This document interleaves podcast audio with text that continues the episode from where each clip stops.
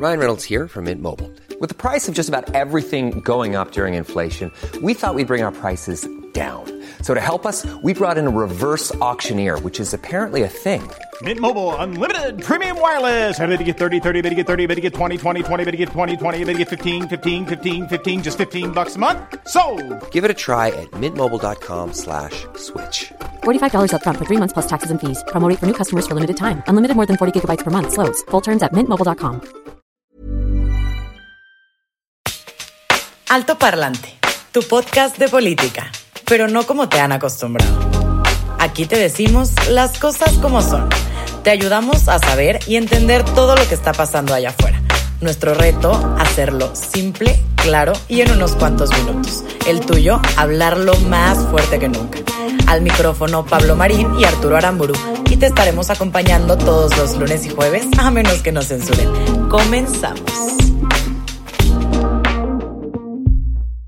Excelente inicio de semana en este 11 de mayo, post Día de las Madres. Es un gusto para nosotros estar con ustedes. Esperamos que se hayan cuidado, que hayan tomado sus precauciones. Ni tanto, ¿eh? Ahorita vamos a platicar un poco sobre eso. Mi nombre es Pablo Marín y me acompaña Arturo Aramburu en este su programa Alto Parlante. Feliz, contento, arrancando la semana, una semana que parece que va a pintar muy interesante. Esperemos que sí. Hay, hay bastante información, entonces, como ya están acostumbrados en este programa, no vamos a perder el tiempo dando rodeos. Vámonos con toda la información. Nada más eh, detallar, intro. detallar que el día de hoy se vota en reunión virtual de la Suprema Corte de Justicia. Los ministros van a decir si la ley Bonilla es inconstitucional. De Baja California. no. Exacto. Ustedes acorde- se acordarán que el gobernador originalmente fue votado para estar dos años en el cargo y por una serie de movidas y maromas terminaron poniéndolo, según esto, para que se quedara cinco años más. Exacto. Ahorita están votando y ojalá que... No, pues yo creo no- que no sé a qué hora va a ser la reunión virtual, pero ojalá en, en un ratito Jaime más. Bonilla se quede sin esa extensión de mandato que Sí, es inconstitucional. e- Es algo que se trató de hacer desde el INE durante muchísimo tiempo para que todas las elecciones eh, a gobernadores quedaran alineadas y ahora lo van a romper por una estupidez que pues no. Vamos a ver, vamos a ver qué pasa, pero eso sucede el día de hoy. Vámonos con la información. ¿Con qué empezamos? ¿Con qué arrancamos? ¿Qué pasó el fin de semana? Pues vámonos con el tema sonadito de Bartlett, ya que habíamos platicado de eso. Que apenas se, se reveló ayer en la Anoche noche. se reveló por primera vez. Para que vean la rapidez que tenemos aquí con la información. Sí, sí, sí, esto está grueso. Ayer en la noche se reveló un reportaje de Carlos Doret de Mola y su nuevo medio de noticias Latinos, eh, con colaboración en- con el Washington Post, eh, en el que se, se revela que toda la casa de campaña, toda la campaña más bien de Andrés Manuel se llevó a cabo en una casa en la calle Chihuahua 216 En la colonia Roma, ¿no? en la colonia Roma. Resulta que la casa es propiedad de un cuate que yo jamás había escuchado su nombre, pero pues resulta ser un dinosaurio de la política, Que tiene muchísima trayectoria. Adivinen de la mano de quién. De Manuel Bartlett. Es 49 años, güey. 49 años han colaborado en distintos puestos. Un gran matrimonio. O sea, si uno se mueve, a ver si ese güey sí lo reconoce como su esposo, el cabrón. Si se mueve para un lado, lo sigue. Eh, y resulta que Jesús Hernández Torres, este, este cuate, el propietario, eh, pues le rentó la casa a Morena durante toda la campaña de Andrés Manuel, pero no fue cualquier casa de campaña. En esa casa se llevaron reuniones, se llevaron a cabo reuniones con altos funcionarios de otros países para tomar decisiones Súper estratégicas. súper estratégicas. eh, Se reunía medios de comunicación. En todo fin, el gabinete. muchísimos videos de Andrés Manuel. Los hizo desde ahí, donde ponía las posturas oficiales de lo que su, su, su gobierno iba a representar. Ya como gobierno electo, Sí, ahí sí, seguían, sí. era la oficina del presidente. Era la electo. oficina principal. Y pues la rentaron un año, cuatro meses, y ahora resulta que ya la compraron también y la quieren convertir en el Museo de la Cuarta Transformación. Porque, por cierto, estaban pagando una renta de 130 mil pesos mensuales y cuando terminan siendo gobierno electo y se mueven ahora sí al Palacio Nacional, porque pues ya no necesitaban una casita allá en la calle Chihuahua, resulta que les querían subir la renta a 138 mil pesos y entonces Jade Cole Polemski, que es la, era entonces Era. la dirigente de- del partido Morena, dijo, pues no queremos pagar tanta renta, pues comprémosla. ¿Quién entonces, sabe, quién sabe por cuánta la lana la hayan comprado? Eso todavía no se sabe. no se sabe Pero todavía. tendrá la- que salir la información, ¿no? Pues esperemos, güey. Porque Si sale aquí, se las seguramente dieron un chingo de lana, Sí, güey. eso Pues si, si es para un el llegado de Bartlett, pues bueno, estas cosas se quedan entre, entre los cercanitos, ¿no? Y, y así ha sido. Ahora podemos saber quién financió a Andrés Manuel durante tanto tiempo, güey. Seguramente fue Jesús Hernández y Bartlett. Durante 18 años de campaña que... ¿De dónde sacaba lana? Who the fucking knows? Yo creo que todas estas cosas eventualmente van a ir saliendo. habrá que ir esperando porque todo cae por propio peso y yo creo que la información real eventualmente va a emerger. Estoy de acuerdo. ¿Qué más? Ahora, ¿Qué más? fíjate que también el día de ayer y antier empezó a surgir otro tema alrededor del Obamagate. Y entonces yo pensé que era un trending topic que venía de Estados Unidos, pero en México se estaba posicionando muy fuerte. Y no, resulta que esto se da porque hubo una operación llamada Rápido y Furioso, que algunos recordarán que durante el sexenio del el presidente Felipe Calderón empezó a haber todo un boom alrededor de la operación Rápido y Furioso. Y para hacerles muy, muy, muy breve la explicación de qué trataba esto. Resulta que el gobierno gringo filtró al país alrededor de 2.000 armas para detectar cuáles eran las rutas en las que se estaban moviendo el armamento de manera ilegal en el país. O sea, a ver, el gobierno gringo metió armamento ilegal al país alrededor al narco. De, de dos, pues en teoría no era el narco, pero ellos pensaban que cuando lo adoptaran los narcos, se iban a dar cuenta Iban dónde estaban operando. Y entonces les pusieron rastreadores, pero resultó que, y esto no lo tenían pensado así, que el 15 de febrero del 2011 fue asesinado en la carretera de San Luis Potosí mientras iba hacia Monterrey un agente de la Oficina de Inmigración y Aduanas, de la oficina ICE, en- por las siglas en inglés, Jaime Zapata. Entonces, hasta el momento en el que se murió el oficial gringo, se destapa la cloaca y resulta que empiezan a decir, bueno, pues ¿qué creen? Sí teníamos 2.000 armas y de No, 1.400... cerca de 2.500, ¿no? Creo yo. Dos- do- era alrededor de 2.000 armas y de esas 1.400 se les perdió el rastreador.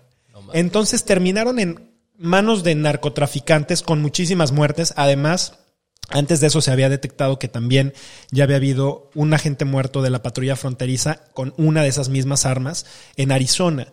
Y entonces esto empieza cuando, cuando se destapa y obviamente el gobierno mexicano, porque se podrán morir 10.000 mexicanos, pero si se muere un gringo, entonces sí, las cosas se empiezan a acomodar y eso es terrible.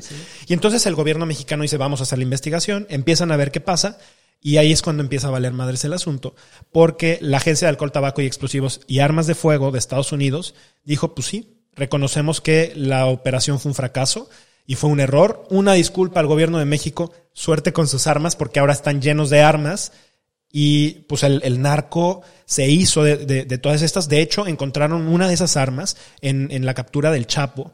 Son armas de calibre súper eh, grande, o sea, son, son armas de alto poder que son mucho más, o sea, de, de uso del, del exclusivo del ejército.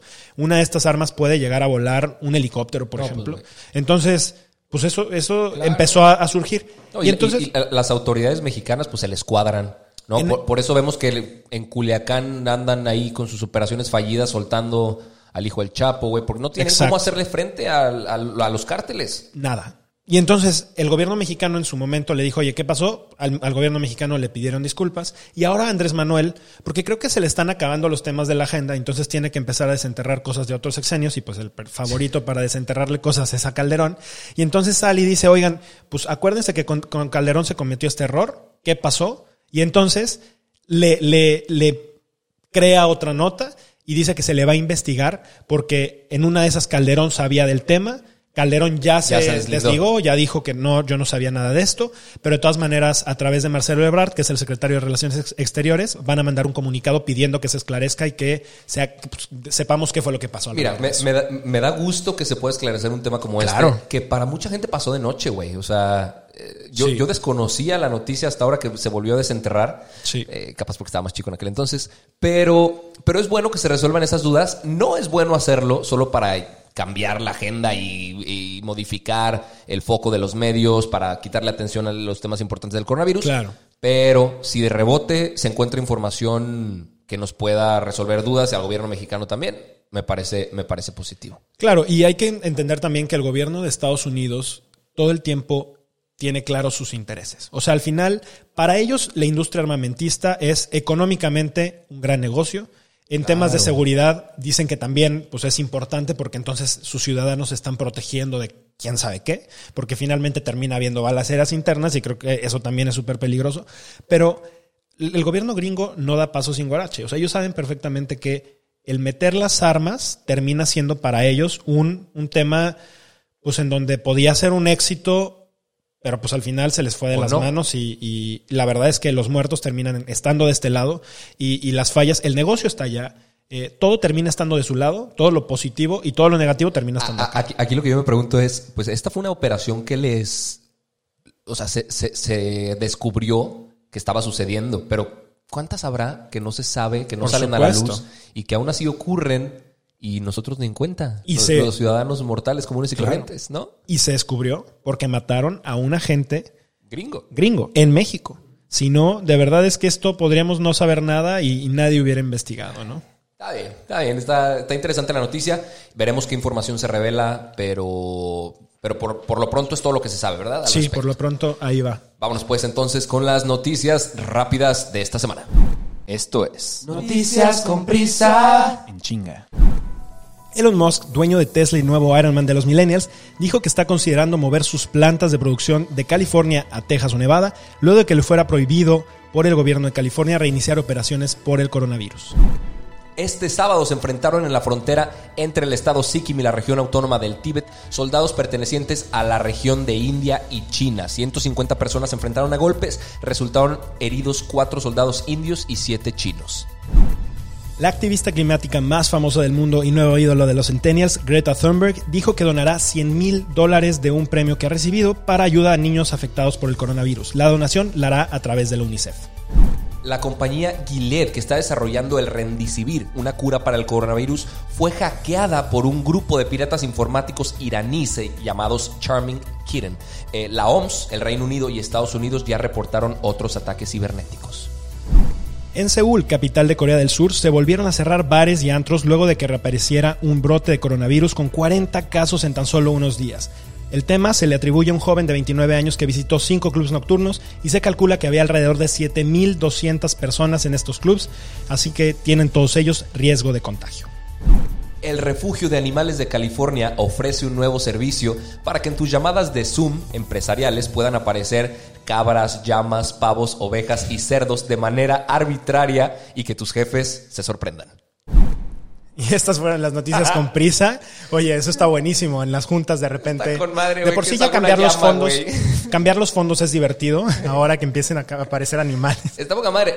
La, noticia que a mí más me sorprende de todas estas es la de Seúl. Sí. La- el tema de Corea y de cómo nuevos brotes pueden reaparecer si no se hace de manera correcta la reactivación económica y el levantamiento del confinamiento. Esto fue por un chavo que resultó que fue a cinco bares en una noche No mames. y en cuestión Pues, de días. se- uno se pone, Se pone erizo mal. de la bebida, güey, cuando, cuando se- se- no se sale tanto Oye, tiempo. pero salieron más de casi 40 casos de esto. O sea, a mí me preocupa lo que vivimos el día de ayer, en donde muchísima gente rompió cuarentena por el Día de las Madres, hicieron su antro en la casa y entonces el 24 25 de mayo empecemos a ver un incremento durísimo en los casos de manera inexplicable, entre comillas. De ¿no? hecho, vi otra noticia del coronavirus que en Wuhan, desde el 3 de abril no se habían reportado casos nuevos Sí. y este fin de semana sí, se reportaron algunos. Cinco casos nuevos hubo. Eh, Entonces, ay, puta, güey. Eh, Sí, está se- cañón. Sería preocupante que el tema renaciera, resurgiera y, y se... ay, Ay, Phil Barrera. Lolita Yela. sí. Y se potencializara, güey. Ay, Este... Está cañón. Fíjate que justo el otro día leía que uno de los investigadores que desarrolló las vacunas para el ébola decía que no íbamos a regresar a la normalidad a menos que hubiera una vacuna. El mundo jamás iba a regresar a la normalidad si no teníamos vacuna. Y hasta la fecha no hay vacuna. Pero hay información aquí que reveló el, el Servicio Federal de Inteligencia de Alemania. Esto lo reveló un diario. Perdonen mi alemán, pero el diario se llama Der Spiegel y el, el- Servicio Federal de Inteligencia alemán se llama Bundesnachrichtendienst. Ok. Bueno, e- e- Der Spiegel. aquí les ponemos. ok, sí. Resulta que el 21 de enero, eh, Xi Jinping y Tedros Adhanom, que es el líder de la, de la Organización Mundial de la Salud, Y el, y el y presidente, el presidente de China, tuvieron una, una llamada en la que el presidente chino le pedía a la Organización de la- Mundial de la Salud retrasar la advertencia mundial de la pandemia y retener información. A la madre. Eh, eso, en teoría, le dio una, un retraso de acción entre cuatro y seis semanas al, al mundo, güey, para decir esto se viene en serio Sí. y actuemos de una vez. Eh, entonces es, muy grave lo que están diciendo aquí. Eh, recordemos que Estados Unidos también ya dijo que la Organización Mundial de la Salud se estaba utilizando como herramienta de propaganda china y dejó de darle financiamiento. ¿no? Eh, recordamos que eso sucedió.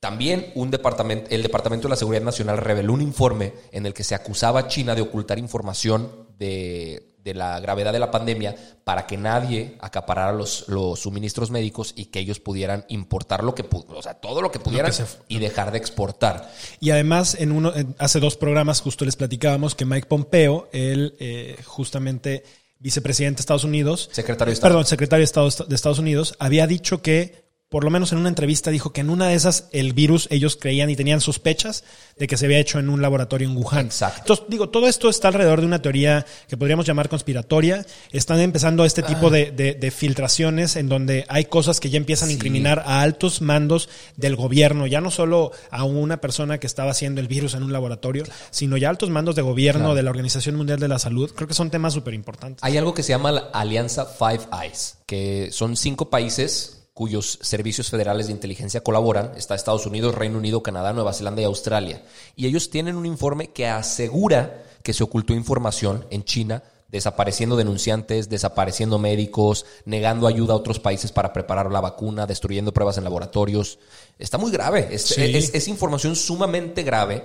Eh, que repercute en todo el mundo, no solo, no solo para China, sino puede ser pues un, delito de lesa humanidad, si quiere así verse, y, la haya, la corte allá, podría actuar de alguna manera. Sí, está cañón. Y, digo, siguiendo un poco la línea del coronavirus, resulta que en México también se hizo un escándalo alrededor de esto, porque el Wall Street Journal, que es un periódico en Estados Unidos, New York Times, también de allá, El País, que es español, y el Washington Post, casualmente los cuatro, sacaron una nota hace unos días en donde empezaban a advertir que el número de muertes en México era mucho mayor a la que las autoridades estaban diciendo y está, ellos aseguraban que el gobierno mexicano estaba mintiendo. Obviamente, cuando salen estas notas, porque salen con un timing perfecto, muy sincronizadas.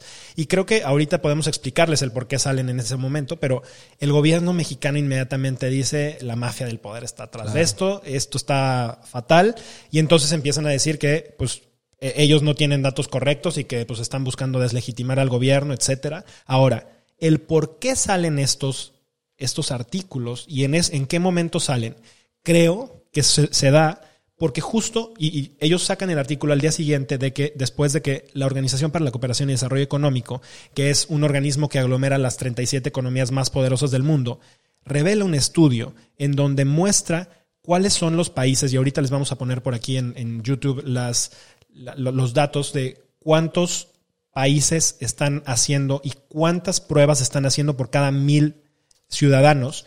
Y resulta que México es el último de la lista. Les voy a mencionar brevemente porque, por ejemplo, Islandia, que es el número uno, está haciendo 134 pruebas por cada mil habitantes. Pero, son muchos menos habitantes que. Son muchos menos habitantes, aún así es altísimo. Ahora, países como Italia, que tuvo un pico durísimo, está aplicando casi 29.7 pruebas por cada mil habitantes, Alemania 25.1, Portugal 22.7, Corea del Sur 11.6, Holanda 11.3, Estados Unidos 15.6 y México 0.4 pruebas por cada mil habitantes. Entonces, pues todo esto genera que lo que tengamos es pues una cantidad de información muy nula para realmente decir la cantidad de casos que tenemos hoy en día, ¿no? Claro. Sí, por eso el, modelo Centinela que ellos aplicaron, ¿no? Exactamente. A ver, platícanos muy rápidamente pues, qué va. Bueno, el, modelo, Centinela que platicamos nosotros hace algunos programas consiste en hacer simplemente un muestreo. Y para explicarlo en español y de manera muy simple para que todos lo entendamos, imagínense que lo que se hace es que se entran un grupo de personas a una, por ejemplo, a, a un hospital. Y en el hospital empiezan a hacer de manera aleatoria pruebas a diferentes personas. Y entonces ellos eligen por cuánto tiempo van a estar haciendo las pruebas o qué tal, qué cantidad de pruebas tienen para hacer. Y entonces, cuando se termina el estudio, lo que terminan diciendo es, ok, hicimos eh, de un 100% de pruebas, el 8% tuvo coronavirus. Por lo tanto, si en el hospital hay 10.000 personas, 800 personas tienen coronavirus. Ahora, el tema aquí es que si estás haciendo una cantidad tan pequeña de pruebas, el margen de error es altísimo.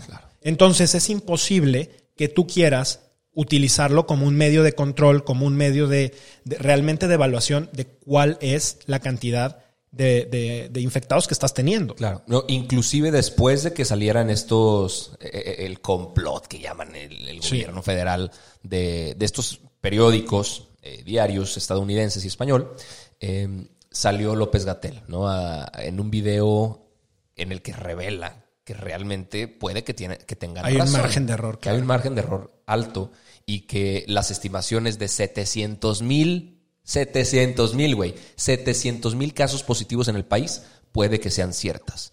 Eh, a esto hubo una respuesta muy, muy pronta de David Luno, que es el, el encargado del Washington Post para Latinoamérica, que dice, pues, güey, pues me están, me- nos están dando la razón entonces. ¿De qué se quejan? No hay ningún complot si me estás dando la razón de lo que estoy escribiendo. Claro. Eh, puta, güey. El, Eh. el tiempo avanza y no, no es posible que seamos de los pocos países que no tienen información certera de lo que está sucediendo. Y, y yo ya no sé, o sea, porque como ciudadano tú te sientes como imposibilitado, ¿no? O sea, no sé si es por un tema de que no tengamos suficientes recursos para comprar más pruebas, no sé si simplemente es voluntad política, no sé si es miedo porque sepan que si hacemos más pruebas realmente se Más va a ver casos. cómo está el tema. The New York Times, por ejemplo, decía que ellos calculan que hay cuatro veces más muertos de los que el gobierno está diciendo. Y esto también se da en un entorno donde varios exsecretarios de salud salen y dicen dado nuestro conocimiento, dada nuestra experiencia, el gobierno está haciendo las cosas mal y está mintiendo. Entonces, con todo esto alrededor, ¿cómo nos quedamos los ciudadanos? ¿Qué podemos hacer realmente? Están No diciendo salir que de nuestras casas. eso, eso por supuesto, pero fíjate, por otra parte, y aquí me parece súper súper fuerte, ves a muchos gobiernos municipales, estatales, incluso el federal diciendo, esto ya va a pasar, tranquilos, la cosa. Y a mí me parece súper riesgoso. El- el- la semana pasada empezaban a decir esto, justo antes del 10 de mayo. Ahorita tú ves a la gente y platicas con ellos, la gente ya siente que esto se fue, ya pasó, Pero- cuando estamos justo en el punto más donde el pico se puede hacer más fuerte. Entiendo que la comunicación es importante eh, a, a la hora de decir este tipo de cosas, pero la línea es muy delgada entre colapso económico y, y que se pueda reactivar, ¿no? O sea, eh, un confinamiento extendido puede llevar a daños irreparables en la economía Económicamente. de un municipio, estado o país. Entonces, ¿hasta dónde lo llevas? Entiendo, realmente la decisión de, lo- de nuestros gobernantes es complicada y nadie te prepara para eso, para decir en qué punto puedo empezar a reactivar la economía y de qué maneras puedo hacerlo para que no colapse esto. Yo entiendo el tema económico, pero al final hay que entender que el tema económico está ligado al tema de la salud. O sea, si, si por reactivar el tema económico no tenemos las suficientes medidas y el virus regresa, nos vamos a tener que volver a, a regresar Claro. a las casas dos Claro, meses más. Claro. A- a- Ahí entonces la comunicación de el, eh, eh, cómo se va a hacer de manera paulatina, de cómo poco a poco se tendría que reactivar, pero comunicarle a la gente, hey, esto no, no se ha acabado, esto apenas empieza, Exacto. reactivemos la economía con cuidado y con mesura. Ahora, cuando estás viendo tú en otros países cómo reactivan la economía y ves, por ejemplo, pupitres de niños sentados en sus mesabancos con literal mamparas de acrílico y separados, dices, y además caretas y además cubrebocas, o sea, dices, bueno, por eso están Ojalá reactivando. En México, donde tenemos 70 alumnos en un aula de 4x4, Claro. ¿cómo vamos a estar haciendo eso? Claro. O sea, no es, no es racional, no queramos emular lo que está haciendo Finlandia, porque no somos Finlandia. Ni estamos cerca Y- de serlo. Y, es terrible porque tampoco somos en lo, en lo económico. Entonces, entiendo que hay que reactivar la economía, en- creo que hay que empezar a ser creativos, creo que también justo ese es el rol del gobierno, poder poner otro tipo de acciones para impulsar la economía, Claro. pero hay que ser muy cautelosos. Claro. Como sociedad, creo que si el gobierno empieza a dar señales de la, la cosa está ligera, los ciudadanos son los primeros en romper cuarentena, en romper reglas, en salir a la calle y en sentir que esto realmente está pasándose de largo y como si no pasara nada. Y pues bueno, en, en plena pandemia, en plena cuarentena, que esperemos ya no se alargue tanto, pero que sea de manera muy, eh, vaya, muy responsable, muy cautelosa. Noticia que surgió, pues salieron los impuestos a las plataformas digitales. Seguramente lo vieron y vamos a platicar muy rápido qué es todo este asunto porque el tiempo se nos acaba aquí en, en el episodio, pero la gente estuvo quejando muchísimo en internet porque algunas plataformas ya anunciaron que van a subir sus precios, ¿no? Se vieron Así muchas es. imágenes de Netflix que le anunciaba a la gente que a, a partir del 7 de junio, pues papito, vas a pagar más, así está Que la es un cosa. 16%, Es ¿cierto? un 16%. Vamos a explicar qué fue lo que pasó. No es algo nuevo no es un tema que haya sucedido esta semana. El impuesto se aprobó desde el 9 de diciembre del año pasado. Les explicamos cómo sucedió eso. El 8 de septiembre, el gobierno de México presentó el paquete económico para el 2020 y dentro de las cosas que proponían se realizaban reformas de ley para aumentar la recaudación de impuestos, que ahorita el gobierno necesita esa recaudación. El Senado lo aprobó eh, y algo que modificaron fue que la ley del impuesto al valor agregado iba a aplicar para los servicios que engloban la definición de servicios digitales. Eh, eso quiere decir servicios que mediante aplicaciones o contenido en formato digital eh, cobran la descarga o acceso a imágenes, películas, texto, información, video, audio, música, juegos, juegos de azar, contenidos multimedia, ambientes multijugador, perdón que me vaya tan rápido, pero para no ser tan tedioso, tonos móviles, visualización de noticias en línea, información sobre el tráfico, pronósticos meteorológicos y estadísticas. Entonces, por eso iban a empezar a cobrar. No es tema nuevo y la gente se empezó a quejar porque le, de, dos formas. Una del gobierno y otra a las plataformas. Decían, no mames, Netflix, que me estás cobrando y la chingada. Justamente eso es el IVA. O sea, el IVA es un impuesto sobre el valor agregado que siempre lo paga el usuario final. Se traslada hasta que lo paga el cliente final. Ese es el único impuesto que todos, quieras o no quieras, pagas. Porque lo estás pagando directamente en la compra de cualquier producto o servicio. Exacto. En cada Ahora también en, los servicios digitales. Sí, lo que argumentan las personas que defienden la decisión es, güey, todo, o sea, todo, todo paga impuestos. ¿Por qué eso no tendría que pagarlo? Claro. Eh, ahora, la, informalidad es muy alta en México y ellos no pagan impuestos, ¿verdad? Estaría muy interesante que la recaudación aumentara para ese lado. Pero resulta que no solo se va a pagar IVA, también se va a pagar ISR. El ISR lo paga la empresa porque e, e, e, es sobre la remuneración que recibe la empresa. Los servicios de transporte terrestre y envío de bienes entre el 2 y 8%, los de hospedaje como Airbnb entre el 2 y 10%, prestación de servicios y bienes entre el 0.4 y 5.4% y ese, ese impuesto es sobre ganancias. Aquí la cosa es, no te enojes con Netflix, no te enojes con Uber, enójate con la 4T, porque siempre existe una mañanera que nos recuerda cosas que prometían y cosas que no se cumplieron. Vamos a escucharlo muy rápidamente, es algo muy, muy breve que lo dice todo. No hay aumentos de impuestos, ni hay impuestos nuevos. Los compromisos se cumplen.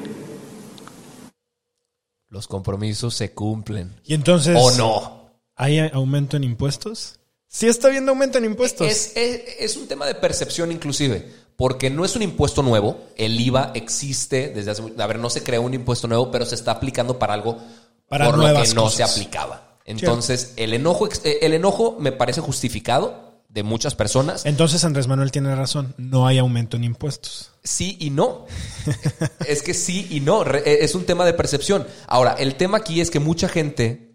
Eh, celebra la, la, decisión de la 4T, pero yo creo que demuestra muchísimo el resentimiento social de López Obrador.